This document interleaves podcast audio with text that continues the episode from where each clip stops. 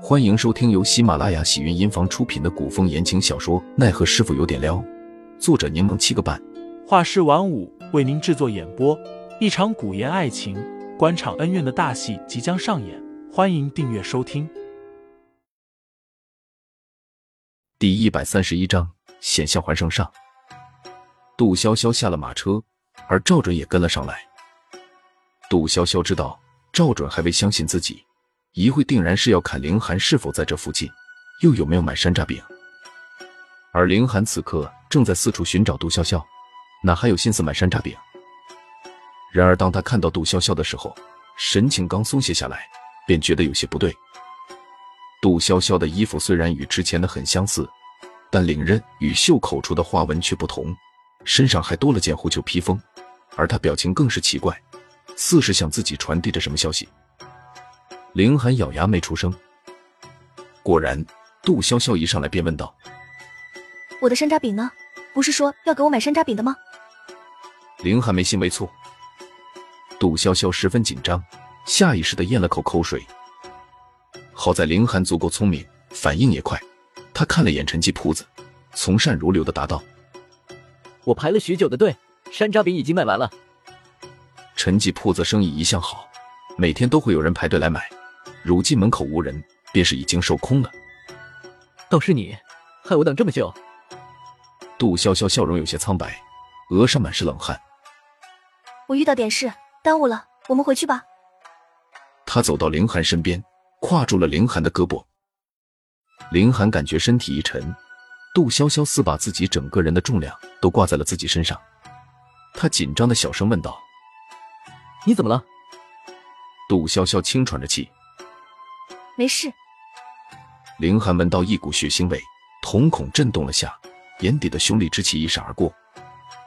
杜潇潇紧紧抓住他的手腕，说道：“先回去。”二人走到长街尽头，确定无人跟随，凌寒便直接将杜潇潇拉入巷口，询问他到底怎么回事，是不是受伤了？伤在哪里？给我看看。杜潇潇见凌寒急切的模样，却又没有力气多说。只说受了小伤，不必大惊小怪。你背我吧，我走路太慢。凌寒听罢，背过身。杜潇潇趴上去，又疼得轻嘶了口气。凌寒内心焦灼，只能先将人带回去，再查看伤势。吴府的下人们看到凌寒背着杜潇潇回来，并未显得过于诧异，毕竟这对兄妹感情很好。凌寒虽然看着不冷不热，但对杜潇潇十分宠溺。路上遇到了齐远志，齐远志身体已经好多了，不再日日窝在宅内。他见凌寒步伐匆匆，笑着与他打了声招呼，问道：“潇潇，这是？”凌寒面色如常，微笑着说：“逛累了，非要我背着回来。”齐远志继续问道：“今日这是去哪儿了？”凌寒心里着急，面上却不能表露，只能与齐远志周旋。逛了好几条街，还买了件披风，这回吃饱喝足，倒是在我背上睡得香甜。潇潇倒是有福气，有个这么宠爱他的兄长。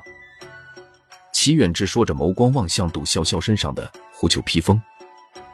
这披风制作精良，狐裘乃是上好的白狐皮子，是在哪家铺子买的？